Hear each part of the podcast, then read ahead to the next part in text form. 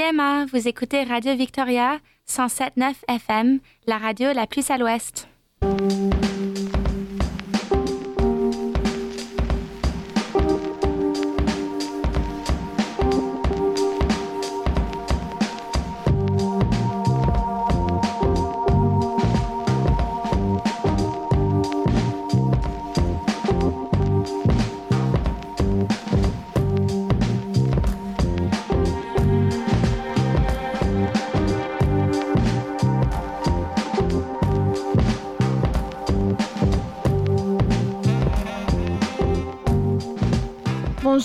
Bienvenue à l'atelier des forums français pour l'avenir présenté par Radio Victoria.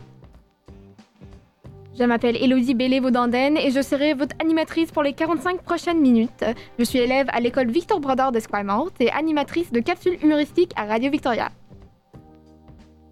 Bienvenue à tous les élèves des, des écoles de la région du Grand Vancouver qui nous rejoignent via radiovictoria.ca.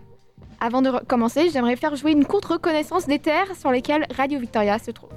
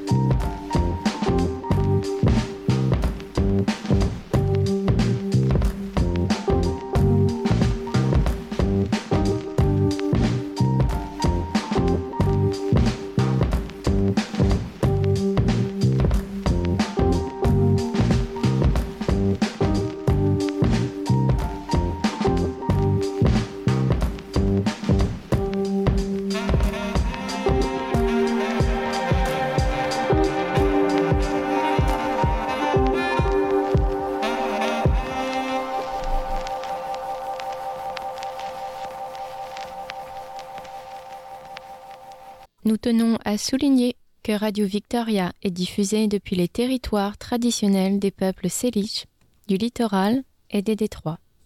L'antenne radio est dirigée à l'emplacement d'un ancien village Lekwagen. Cette région est visée par les traités de glace. Aujourd'hui, nous allons parler de l'importance d'aiguiser son esprit critique avec trois invités. Avant même l'arrivée des fake news, l'importance des journalistes à maintenir leur esprit critique a toujours été cruciale. Gouvernement, entreprises, personnalités, chacun souhaite faire passer son message, quitte à vider les mots de leur sens, omettre des faits cruciaux et parfois bloquer le travail des journalistes. Nos trois invités sont des journalistes chevronnés. Ils ont travaillé en France, à Madagascar, aux États-Unis, dans les territoires du Nord-Ouest, mais aussi au Liban et en Australie. Ils partageront leur expérience qui illustre l'importance de cet esprit critique, suivi d'une discussion sur le rôle de toutes et tous et pas seulement des journalistes, de conserver et déguiser cet esprit critique. Journaliste depuis 2008, François Macon a longtemps travaillé comme rédacteur en chef dans les îles de l'océan Indien, principalement à Mayotte et à Madagascar pour le groupe Soma Presse. Ses expériences professionnelles l'ont conduit à Louisiane ou Cambodge à l'emploi de médias servant les communautés francophones minoritaires.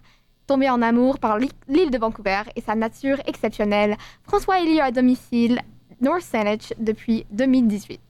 Spécialisé en journalisme politique et économique, il produit et anime depuis mars 2020 Regard sur le Grand Victoria, votre émission hebdomadaire consacrée à l'actualité municipale. Bonjour François. Bonjour Elodie, bonjour à tous. Bonjour. Mélina Trochu est une journaliste française indépendante depuis 10 ans. Elle a travaillé principalement au Liban, en Australie et au Canada. Mélinda est journaliste multimédia. Elle peut faire des reportages pour la télé, la radio, le web. En 2017, elle a travaillé pour CBC à Yellowknife par moins 40 degrés. Donc, elle trouve qu'il fait toujours très chaud à Victoria. Bonjour Mélinda. Bonjour Elodie. Bon matin à toutes et tous. Et enfin, notre troisième invité, invitée, Sarah Exenos. Après des études en journalisme à l'Université du Québec à Montréal, Sarah a rejoint l'équipe de Radio-Canada à Winnipeg, puis à Edmonton, avant de venir s'établir à Victoria, où elle travaille comme reporter. Bonjour Sarah. Bonjour. Alors, enfin, euh, avant de lancer la discussion, sachez que vous pouvez envoyer vos questions à nos trois invités à info at radiovictoria.ca ou laisser un message sur notre boîte vocale au 250 220 4139 250 220 4139 2009. Alors, pour commencer cette discussion, j'aimerais que chaque invité nous raconte une anecdote issue de son expérience de journaliste sur l'importance de l'esprit critique. François, on commence avec vous. Oui, merci Elodie. Euh, bonjour à tous d'abord, euh, encore une fois. Euh, alors, l'importance d'exercer son esprit critique, ça, tu l'as bien rappelé en introduction, ça n'appartient pas qu'aux journalistes, ça appartient à tout le monde. Alors aujourd'hui, ça devient de plus difficile, de plus en plus difficile à faire parce qu'on est abreuvé euh, non plus d'informations, parce qu'à l'époque, on parlait d'ère de l'information. Il y a 20 ou 30 ans, avec l'avènement du, numérique, on pensait qu'on allait assister à, à l'avènement de l'ère de l'information et finalement, on assiste plutôt à l'ère de la communication. On reviendra après sur la distinction entre ces deux mots, c'est très important. Et euh, exercer son esprit critique euh, dans un environnement où la profusion de la, de, la, communication est présente, ça devient de plus en plus compliqué. Alors, pour vous raconter une anecdote, tu l'as dit en introduction, j'ai travaillé beaucoup en Afrique euh, à la fin des années 2000 au début des années 2010. Et euh, il faut savoir que j'avais euh, des relations avec, je ne vais pas le citer ici avec son nom, mais le directeur général Afrique du groupe pétrolier Total. donc, puisque effectivement ils faisaient, ils étaient quasiment en situation de monopole sur la distribution et l'importation de carburant euh, là-bas. Donc j'ai été forcément en lien avec eux pour savoir un petit peu ce qui se passait sur ce dossier-là. Et en fait, euh, il est arrivé à un point où je me suis euh, questionné à savoir si la relation n'était pas avec une forme de proximité trop importante et s'il n'y avait pas lié à une forme de connivence. Et donc, il a fallu que je prenne mes distances euh, d'une certaine manière pour pouvoir arriver à être toujours objectif sur ce que j'écrivais, sur, ce que je pouvais réaliser comme reportage qui impliquait la société totale. Et puis, euh, j'avais plutôt des bons rapports avec eux jusqu'à un jour où une grève générale a éclaté. Euh, les employés de Total se sont mis en grève en demandant notamment des augmentations de salaire, mais pas que. Et, et j'ai donc écrit un en écrivant que la grève était tout à fait légale, puisque le, directeur de communication qui nous abreuvait de communiquer à l'époque nous disait que la grève était illégale, sur des bases illégales. Et en fait, non, selon le droit du travail, elle était parfaitement légale. Donc j'avais fait mes recherches, j'avais consulté des avocats, des juristes, des pénalistes, et j'avais donc écrit qu'elle était légale. Et à partir de ce moment-là, euh, la communication avec le groupe Total en Afrique a été complètement coupé avec moi d'abord et ensuite avec mon journal. Et ils ont retiré tout leur budget publicité. Et je reviendrai après sur cet aspect très important euh, qui est la publicité aujourd'hui, qui fait vivre les médias. Il faut bien être conscient. Et donc, euh, on a eu une discussion avec mes directeurs, avec mon directeur de publication, avec les actionnaires du journal pour savoir comment on allait gérer cette situation, parce que Total, en retirant euh, son budget publicité, il, faisait beaucoup de communication institutionnelle. On reviendra aussi peut-être sur ce que ça veut dire dans notre journal. Ils nous ont retiré une énorme part de publicité, de budget publicité, et ça, ça représentait, pour vous donner l'équivalent, euh, d'un salaire annuel d'un journaliste dans la rédaction. Donc, c'est des problèmes qui se posent, des problèmes très réalistes, très concrets. Exercer son sens critique, oui, mais à quel prix pour les journaux, et notamment les petits journaux, les petits médias qui n'ont pas souvent les, les épaules ou euh, l'épaisseur pour encaisser ce genre de chantage parfois, parce qu'il faut l'appeler, c'est comme ça. C'est légal, mais c'est du chantage. Donc, exercer son sens critique, c'est très important, euh, mais ça se fait, nous allons le voir, pas, euh, pas sans difficulté. Merci beaucoup François. Mélinda, c'est à toi. Alors, en 2017, donc, je travaillais à Yellowknife, d'abord pour une radio autochtone qui s'appelle CKLB et qui couvre tous les territoires du Nord-Ouest on a eu une invitation pour partir euh, à Resolute Bay, euh, au Nunavut, avec l'armée canadienne. Ils font une opération tous les ans et ils invitent des journalistes. Donc on est parti à, plusieurs journalistes de Yellowknife là-bas. Et en fait, on s'est retrouvé dans des conditions de travail pas du tout optimales parce que euh, tout dépendait d'eux. C'est-à-dire que notre nourriture, évidemment, notre, notre logement, nos déplacements pour aller sur les opérations d'entraînement de l'armée canadienne, et à un moment donné, on s'est retrouvé à plusieurs journalistes à, demander euh, à l'officier de communication à, trouver un moyen pour aller interviewer euh, les communautés en fait euh, qui habitaient là-haut, parce que si vous regardez sur une, sur une carte, c'est assez haut. Il faisait moins 67 degrés. Et donc, on n'a pas réussi en fait, parce qu'on était là sur, je pense, 2-3 jours seulement. on ne pouvait pas se déplacer tout seul. Il y avait des ours polaires dehors, donc on avait interdiction de sortir si on n'était pas deux personnes, etc. Donc en fait, on, a fait certes des reportages sur l'opération en elle-même, euh, expliquer un peu comment l'armée canadienne se prépare à, différents, euh, différents défis, euh, mais il nous a quand même manqué cette connexion avec les habitants. Et en fait, c'est une bonne leçon, c'est-à-dire que idéalement, un journaliste doit toujours être libre de ses mouvements pour aller interviewer les personnes qu'il veut interviewer. Donc souvent, quand on part avec une armée, c'est compliqué parce que c'est eux qui décident de tout. Donc c'est vrai que moi, je suis revenue avec quelques interviews, notamment des rangers qui sont, qui sont des autochtones. Donc pour notre radio autochtone, c'était intéressant.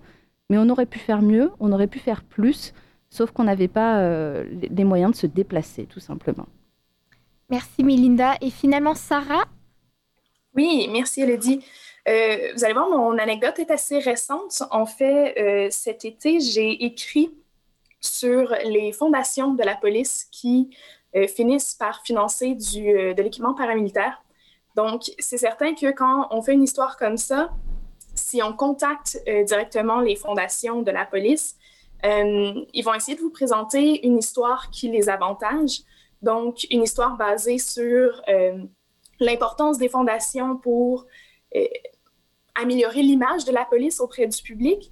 Et donc, euh, surtout aussi les, initiatives pour aider la population, aider les jeunes, les sortir de la rue.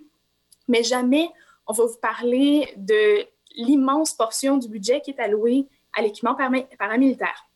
Donc, c'est là où il faut vraiment aller chercher plusieurs sources pour faire une histoire, parce que si on se base uniquement sur cette même source, eh bien, on a juste une version de l'histoire, une version qui n'est pas nécessairement fausse, parce que c'est vrai que dans ce cas-ci, les fondations de la police, effectivement, vont financer également des projets auprès des jeunes, vont jouer sur euh, la communication, aider à être plus près du public et tout. Par contre, c'est pas l'ensemble de l'histoire.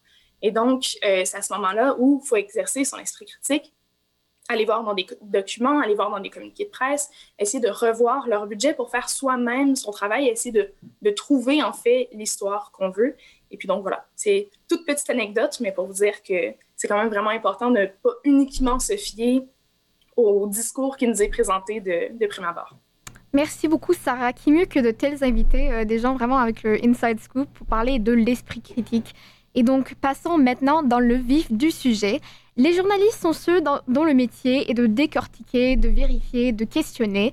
Mais avec l'état actuel de la situation au Canada, aux États-Unis et de nombreuses démocraties, et ce, n'est-ce pas la responsabilité de tous les citoyens et citoyennes de garder un esprit critique? Sarah, on commence maintenant avec toi. Oui, c'est certain sur moi que c'est euh, de la responsabilité de tous de garder un esprit critique. Cela dit, euh, je reviens beaucoup à l'éducation dans ma, vision des choses et euh, je pense que c'est particulièrement important de développer cet esprit critique dès l'école donc, on ne peut pas demander à l'entièreté de la population d'exercer un esprit critique si de base, on ne développe pas cet esprit critique-là et on ne l'aiguise pas. donc, seulement, c'est très, très important de, conserver ces mécanismes, de conserver ces, trucs-là pour euh, justement aiguiser son esprit critique. Mais effectivement, c'est important. C'est une des choses qu'on nous apprenait en journalisme de la première année à l'école, l'importance de douter de tout.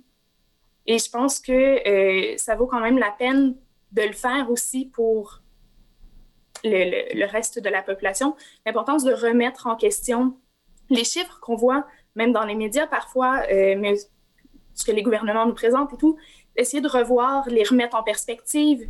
Puis euh, voilà, c'est important. Penser comme un journaliste, se douter de tout, je pense que c'est un très bon conseil. Euh, Melinda en fait, il y a deux choses que j'aimerais dire là-dessus. Dans la vraie vie, euh, quand quelqu'un vous raconte une histoire, euh, vous avez tendance à douter. C'est assez naturel. Enfin, ou alors à poser des questions à cette personne pour, euh, pour en savoir plus, pour essayer de comprendre, éventuellement parler à, un de ses amis pour essayer de comprendre ce qui s'est passé. En fait, c'est assez naturel d'essayer d'avoir toutes les informations, euh, autour d'un événement euh, qui s'est passé dans votre vie et, qui, a peut-être un impact aussi sur, euh, sur votre quotidien. Donc ce qu'on fait naturellement dans la vraie vie, il faut le faire aussi quand on est sur Internet, il faut le faire quand on regarde un reportage à la télé, il faut le faire quand on est sur toutes nos applications différentes qui, qui nous abreuvent d'images, d'informations, de statistiques, etc. Donc en fait, il faut essayer juste de, de, de déjà prendre conscience de d'où vient l'information que vous avez? Euh, si c'est votre meilleur ami qui vient vous dire quelque chose, vous avez tendance à la croire parce que ça fait longtemps que vous avez une relation avec cette personne. Si euh, vous lisez un journal qui est établi depuis 100 ans au Canada, vous allez aussi tendance à le croire parce que bah, il est établi et il a une certaine notoriété, il est reconnu pour ça. Voilà. Euh, si l'information elle vient d'un compte que vous connaissez pas sur Snapchat, pourquoi vous iriez croire ce compte et ce qu'on vous raconte? Donc c'est ça, juste le bon sens en fait. Euh, en vrai, c'est juste du bon sens. Et, euh, voilà, c'est un peu ce que, ce que j'aimerais dire là-dessus à, ce moment-là. donc la mise d'information, ça peut vraiment se trouver partout. Merci Mélinda. François? Oui, Elodie. Alors, je suis tout à fait d'accord avec ce qu'a dit Sarah et, et Mélinda c'est effectivement la responsabilité de tous. Aujourd'hui, j'en ai parlé dans mon introduction, avec le flot continu d'informations, euh, on est submergé littéralement. alors déjà, nous, les journalistes, entre les communiqués de presse, entre les informations, entre euh, les gens qui nous appellent, qui ont des informations à nous donner, mais aussi les citoyens. Aujourd'hui, il suffit de faire euh, descendre une page d'un fil Twitter, vous avez des millions et des millions d'informations. Alors, effectivement, c'est la responsabilité de tout le monde. Et avec les outils qu'ont cités Sarah et Melinda, on peut arriver à faire un tri pour aiguiser son sens critique dans ce flux d'informations. Mais le journaliste doit et reste quand même un vecteur qui lui va filtrer. C'est son travail. Il doit pouvoir être capable de filtrer les informations et déjà de faire ce travail euh, de préanalyse et ensuite de livrer une information qui, elle, est déjà filtrée. C'est-à-dire qu'on a évacué les mauvaises nouvelles ou les fausses informations et on a déjà fait un, une, préanalyse. Et. Euh, on va vous livrer euh, un message qui, lui, normalement, euh, est vierge de toute erreur. Mais sauf que ça, c'est extrêmement chronophage, ça demande du temps, ça demande euh, de l'argent aussi, puisque c'est un salarié, un journaliste la plupart du temps, ou des fois un pigiste ou un, freelance, mais en tout cas, ça demande des ressources en temps. Et aujourd'hui, ce temps, c'est devenu une denrée rare. Parce qu'en fait, je le disais dans mon introduction, l'information, aujourd'hui, a été suppléée par la communication, et on est dans l'instantanéité. On veut de l'information tout de suite. Et souvent, on trouve ça bien plus pratique de se jeter sur une information qui nous paraît belle, parce qu'elle est livrée comme ça. Et, ça, aujourd'hui, c'est aussi l'évolution des techniques de communication. Les agents de communication, les officiers de communication dans les entreprises, dans les institutions sont devenus très bons, très bien formés. Ils délivrent un message qui est parfaitement calibré. Et donc, le travail du journaliste, qui lui a un regard peut-être plus aiguisé par sa formation dans les écoles de journalistes, par son expérience, peut être capable eh bien, de lire à travers ça et de voir qu'il y a des détails qui, qui ne correspondent pas ou qui ne sont pas forcément exacts. Et donc, le journaliste reste quand même un, référent et doit rester un filtre dans ce travail, euh, justement, d'analyse de l'information constante pour pouvoir, eh bien, aujourd'hui, tous les citoyens, ils n'ont pas forcément le temps, ils doivent aller au travail, ils doivent aller récupérer leurs enfants à l'école, ils n'ont peut-être pas le temps de faire tout ce travail d'analyse en amont, dans ce flux constant et dans cette masse d'informations. Donc, le journaliste reste là euh, pour, eh bien, euh, transmettre cette analyse de l'information et aider encore plus les gens à maintenir leur esprit critique. Merci beaucoup, François. Je pense que c'est un très bon point euh, de parler de faire le tri. Et euh, je sais que plusieurs d'entre vous avez parlé de l'Internet. Euh, une question de, avec la montée d'Instagram et de l'utilisation des stories, par exemple, pour faire passer des messages au plus grand nombre, qui est utilisé de plus en plus, euh, question pour euh, tout le monde. Aurez-vous peut-être des astuces ou des ressources euh, que n'importe qui pourrait utiliser pour vérifier pour soi-même les informations qu'on reçoit constamment, en fait, sur les réseaux sociaux? moi, je veux bien commencer là-dessus. si vous si vous followez, je ne sais pas, une star et, sur Instagram et qui commence à parler, par exemple, de politique dans ses stories, vous avez un outil quand même qui s'appelle Google. C'est-à-dire que ce qu'on vous a donné comme ça de but en plan dans une, dans une story Instagram, bah, vous allez sur Google, vous mettez les mots-clés, vous allez sur l'onglet Actualité de Google News et vous essayez de trouver d'autres sources. Si effectivement, à un moment donné, ce que cet influenceur ou influenceuse vous a, vous a donné comme information, vous la retrouvez dans des grands journaux et que c'est exactement euh, la même info, bah, c'est qu'a priori, quand même, euh, c'est vrai. Si vous avez euh, la presse, euh, Radio-Canada, etc., qui, vous racontent que ça y est, on a commencé à vacciner euh, des personnes dans les communautés autochtones, c'est vrai. Si par contre, euh, vous ne retrouvez pas la même info nulle part, bah là, posez-vous des questions. Je pense que voilà, il faut toujours essayer de chercher ailleurs que sur un seul médium l'information. Merci beaucoup, Melinda. Euh, une question euh, pour Sarah. Euh, vous avez parlé de, de douteurs. Aujourd'hui, on voit que des cultes, par exemple QAnon, se développent en doutant de tout, mais en allant trop loin.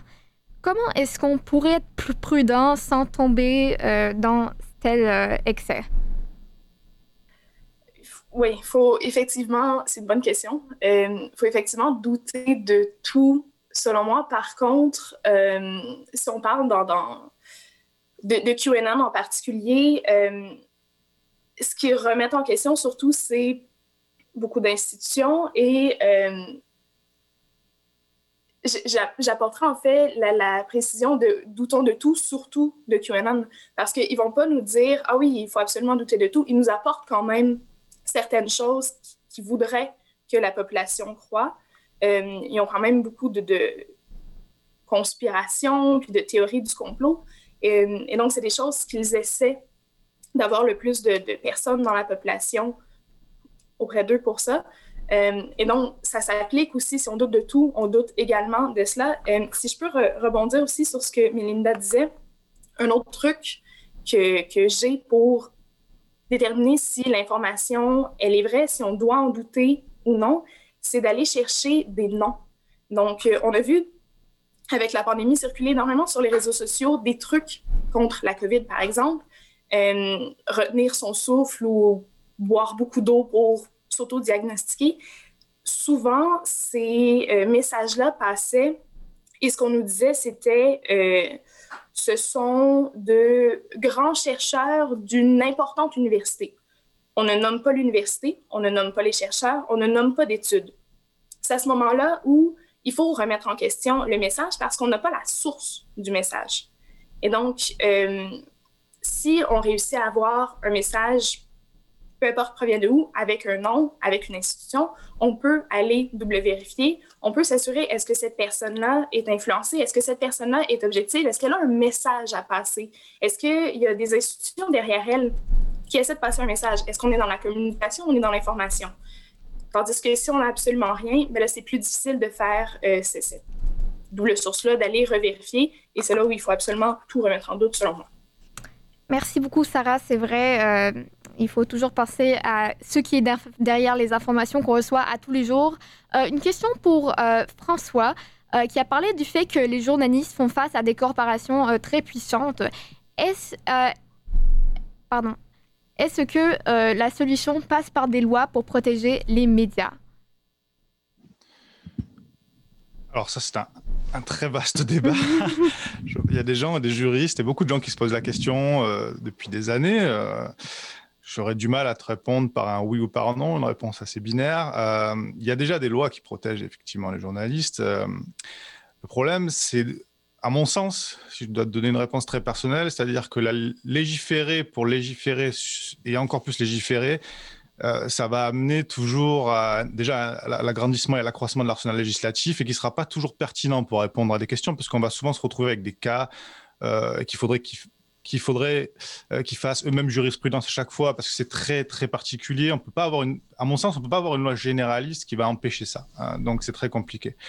Euh, par contre, il faut aussi se rappeler que pour lutter contre la puissance des, des, corporations au début du 19e siècle et du 18e, quand la presse écrite est apparue, euh, la presse faisait toujours office de contre-pouvoir. Et, et, donc il y avait, il y avait une forme d'équilibre qui a j'aurais tendance à dire, qui a un petit peu disparu, qui s'est amoindri cet équilibre euh, depuis, euh, ben, depuis notamment l'avènement des, réseaux sociaux, et puis aussi euh, par une forme de proximité de plus en plus prononcée du pouvoir politique notamment et de la presse.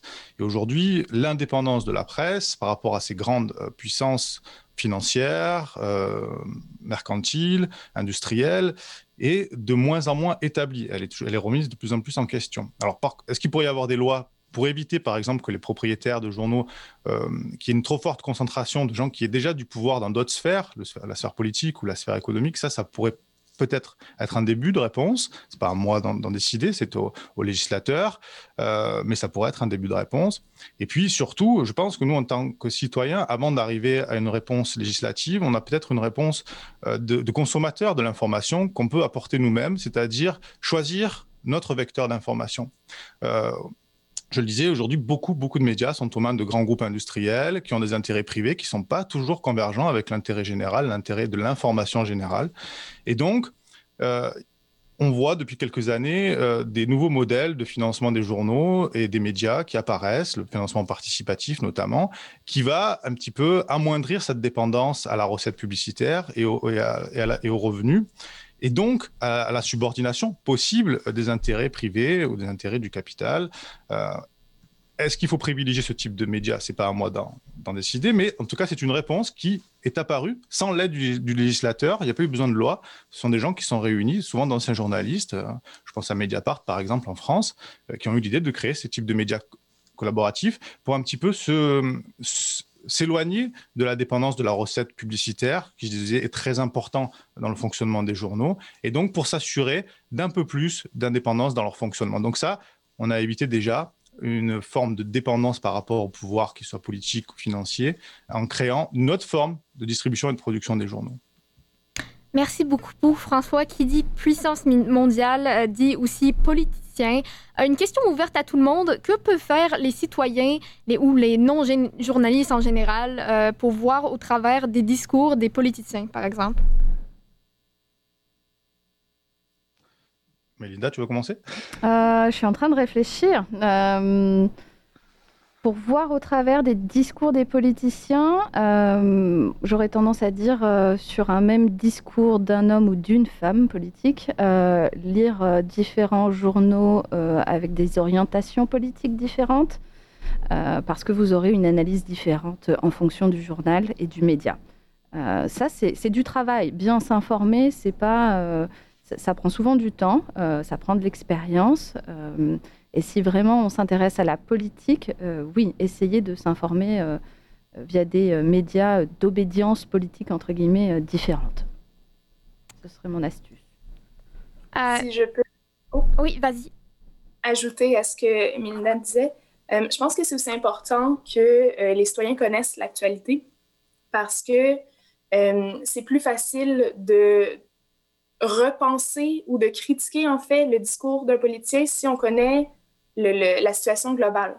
Donc, si euh, un politicien arrive avec un, projet, avec une annonce qui nous présente ça comme étant révolutionnaire, mais que le citoyen sait qu'au final, ben, il se passe certaines choses dans la population, euh, qu'il y a des problèmes de pauvreté, des problèmes avec l'environnement, peu importe le sujet, si on a un portrait plus global de la situation, c'est plus facile comme citoyen d'être critique envers ce qu'on nous présente et, pardonnez l'expression, mais pas le prendre pour du cash. Merci beaucoup, Sarah. Euh, en parlant de sources euh, et de différentes euh, sources pour trouver nos informations, comment peut-on parler d'exemples de réseaux sociaux sans mentionner le fameux TikTok, par exemple?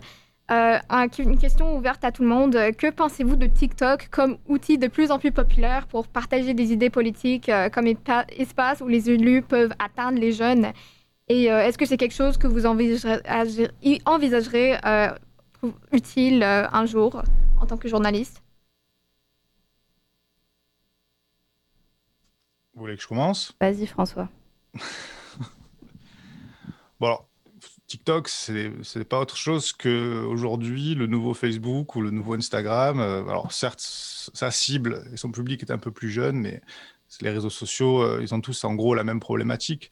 Euh, que ça soit aujourd'hui des vecteurs qui soient utilisés par les politiciens, pour reprendre ton exemple, Elodie, pour peut-être atteindre cette cible de manière plus pertinente. Ce que je disais, c'est souvent des suggestions des communicants. Il faut savoir que les politiciens ne décident pas tout seuls. Ils ont des équipes de communicants. C'est des professionnels qui ont souvent fait les mêmes écoles que nous, d'ailleurs, des journalistes, qui connaissent nos techniques, qui sont très, très aguerris et affûtés pour avoir les meilleures techniques pour que leur message soit transmis euh, de la manière euh, la plus rapide et la plus efficace possible. C'est-à-dire que l'objectif d'un communicant politique ou de tout autre communicant, mais pour reprendre un exemple, un communicant politique, c'est qu'il nous délivre son message et que nous, on le retransmette quasiment tel quel, qu'on n'ait aucun filtre.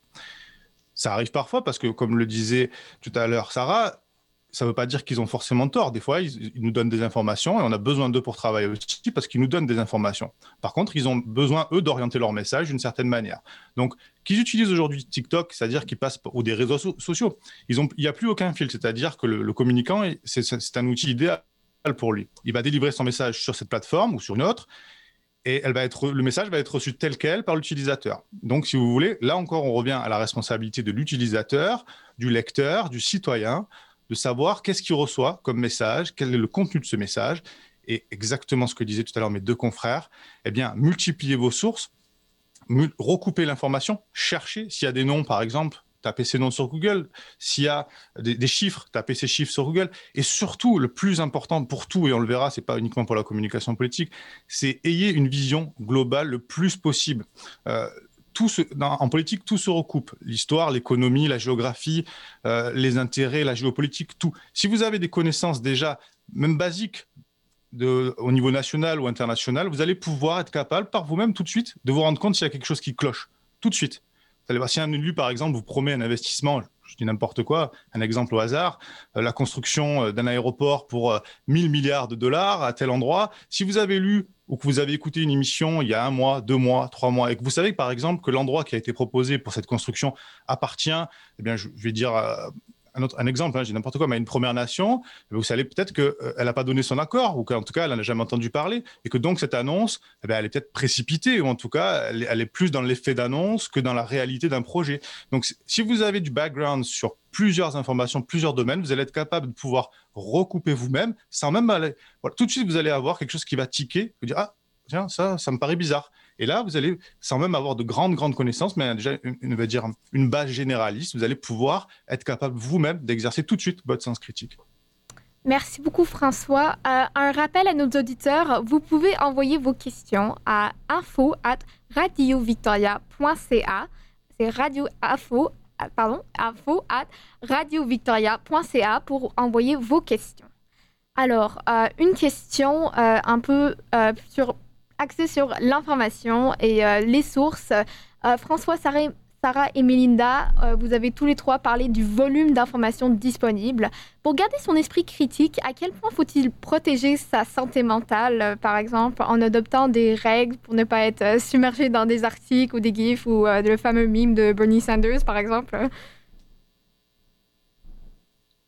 Mais, dépendamment des, médias, si vous voulez vous déconnecter pendant une fin de semaine complète, euh, aller marcher dehors, profiter du plein air, vous couper un peu de ce qui se passe dans l'actualité. Le dimanche, le lundi matin, euh, il y a ces merveilleuses choses qu'on appelle un résumé de l'actualité la fin de semaine. Donc, c'est possible, selon moi, de, de, protéger sa santé mentale, de se dire, de se donner un, un moment où on se dit, ben, je vais arrêter de consulter les réseaux sociaux, je vais arrêter de consulter les journaux, essayer de vivre dans le moment présent sans rien manquer parce que le lundi matin, mais vous pouvez consulter ces, ces résumés-là.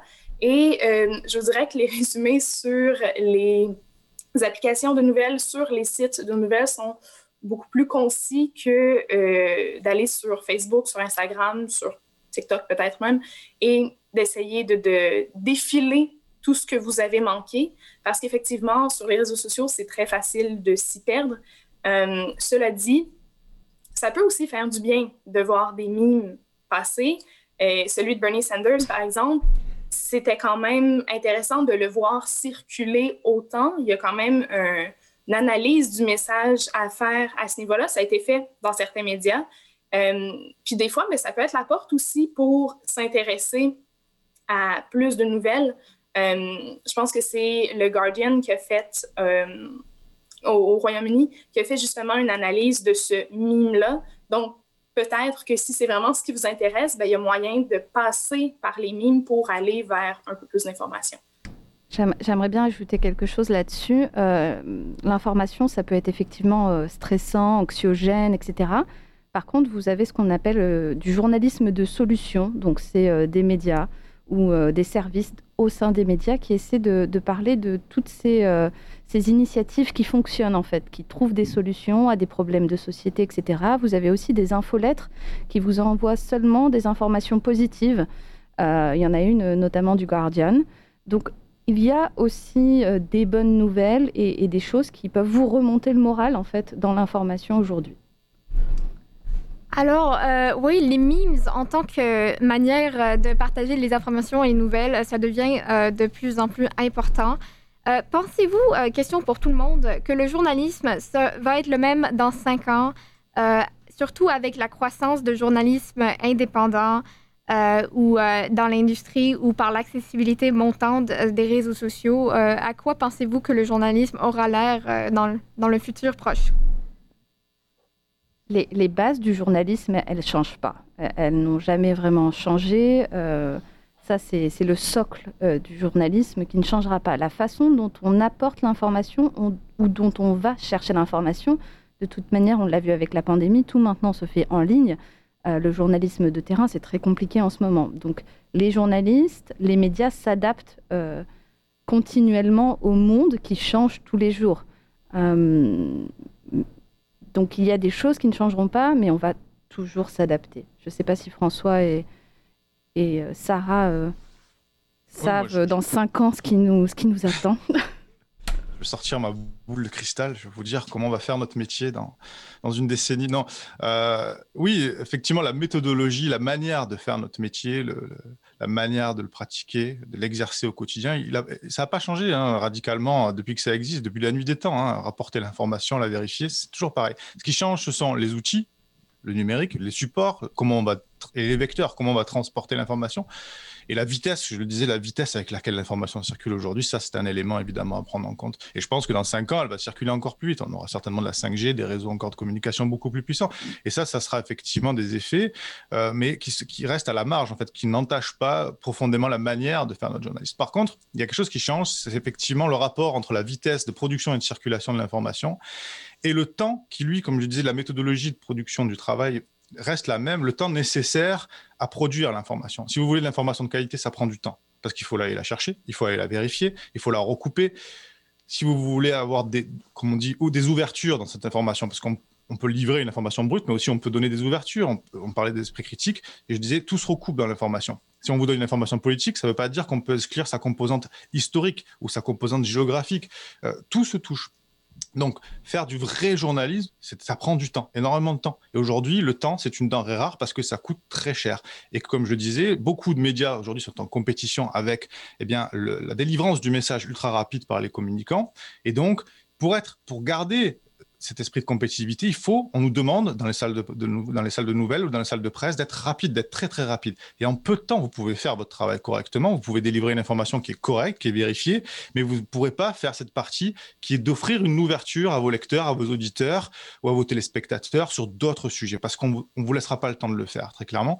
Et donc ça, je pense que c'est une, euh, une affre, à mon sens, euh, du, métier euh, qui est apparue avec euh, les technologies et la vitesse avec laquelle on demande aujourd'hui de produire, de lire, euh, de, se, documenter et de produire l'information. Donc dans 5 ans, je pense que, ou dans 10 ans, cette vitesse-là, il faudra faire attention parce qu'elle a des effets externes qui sont dangereux, à mon sens, pour la, j'allais dire, ouais, la démocratie presque, parce que c'est euh, contre-productif, à mon sens. Merci beaucoup François. Euh, nous allons prendre une petite pause musicale et ensuite on reviendra avec les dernières petites questions pour nos journalistes. Merci beaucoup à tous nos écouteurs. Je suis pour le communisme, je suis pour le socialisme et pour le capitalisme parce que je suis opportuniste. Il y en a qui qui Moi je ne fais qu'un seul geste, je retourne ma veste, je retourne ma veste, toujours du bon côté.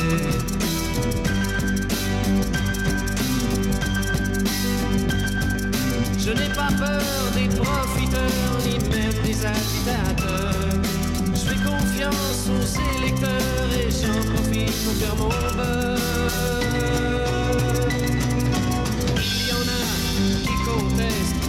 Qui revendique et qui proteste. Moi je ne fais qu'un seul geste, je retourne ma veste,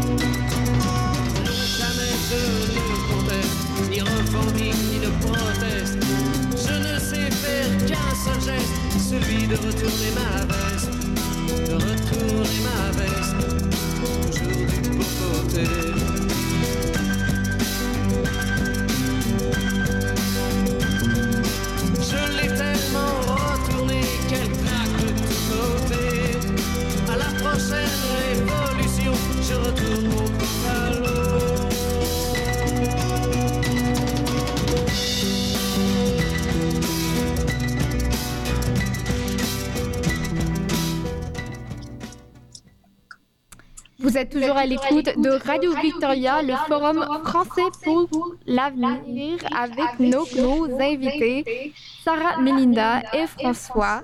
Alors, nous allons finir avec deux questions.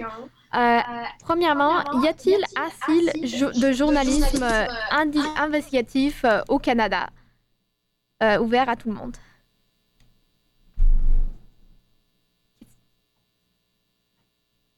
Ah, question ouverte à tout le monde. Y a-t-il assez de, journalisme investigatif aujourd'hui au Canada? Moi, je pense qu'il n'y en a jamais assez. C'est une bonne réponse, Melinda. oui, je suis aussi très d'accord avec Melinda. Ça, ça, en prend, ça en prend plus. Euh, j'avoue que moi, je, je, je, viens de retourner au Canada et, euh, c'est vrai qu'en France, euh, je soutiens et je. Donc ça veut dire que je m'abonne et je lis principalement des, médias d'investigation. ici, j'ai pas encore trouvé mes, médias. alors j'en lis pas mal, hein, j'essaie de m'informer d'un peu partout. Sarah, en termes d'investigation au Canada, tu recommanderais quoi? On a à Radio-Canada des émissions euh, comme Enquête ou La Facture qui font de, de, l'enquête, donc des investigations.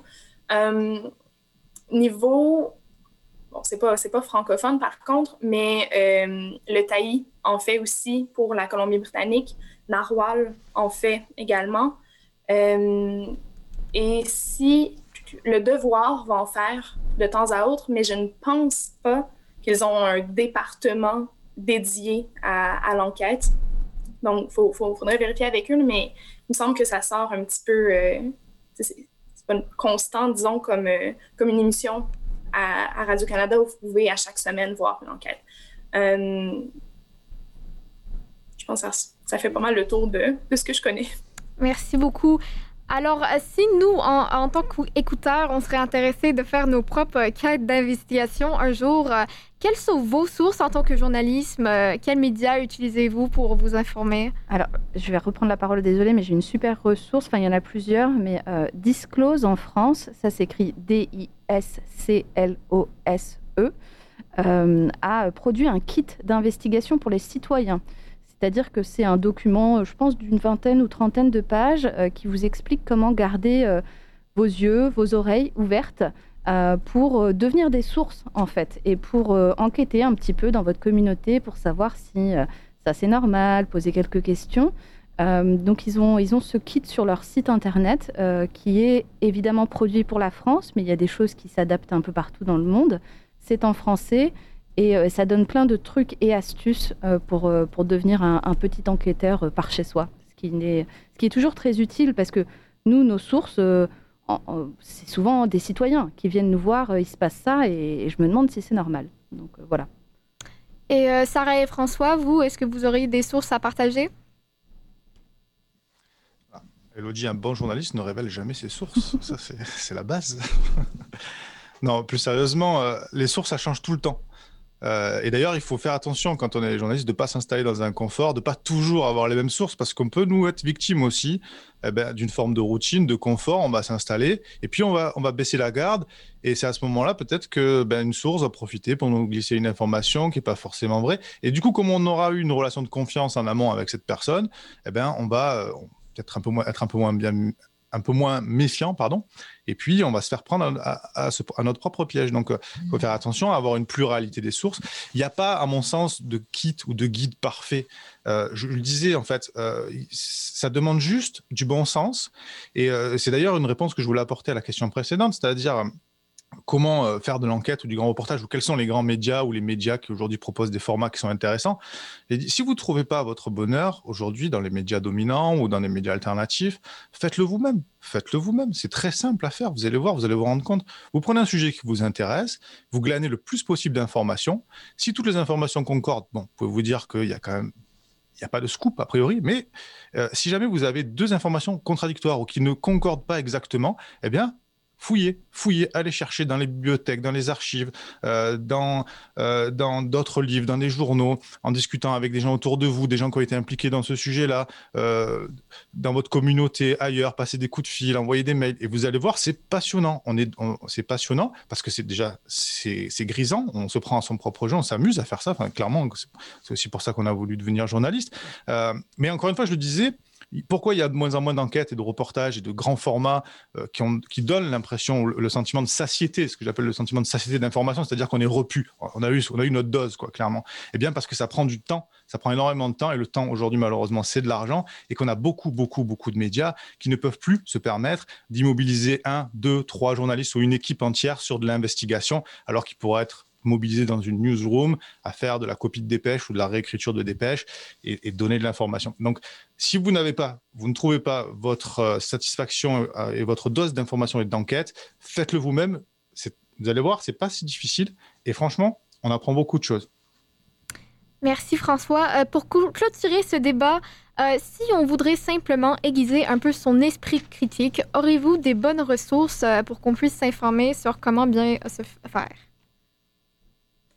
J'ai euh, un livre à proposer, en fait. Euh, au Québec, quand on rentre au cégep, donc tout de suite après l'école secondaire, euh, on a trois cours de philosophie obligatoires. Donc, ça fait partie du cursus scolaire. Et dans ces trois cours de philosophie, et pratiquement, systématiquement, on a ce livre à lire. C'est un livre de Normand Baillargeon qui s'appelle Petit guide d'autodéfense intellectuelle.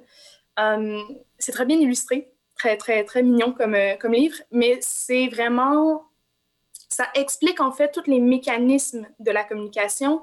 Ça explique comment, quand on vous présente des chiffres, il faut les remettre en question. Il faut être capable de faire un peu de mathématiques pour voir si euh, les statistiques. On, peut souvent dire beaucoup de choses avec des chiffres et les statistiques, on peut jouer un peu avec. Et ça, ça nous explique en fait tout ça. Et donc, ça aiguise complètement le, le sens critique. Et puis, on peut s'amuser. Il y a des petits exercices dans le livre, donc on peut euh, s'amuser avec l'actualité, s'amuser avec les discours des politiciens et puis revoir, en fait, avec euh, leur petite liste dans le livre pour essayer de comprendre c'est quoi les, autres messages qu'on pourrait percevoir dans ce qui nous est présenté.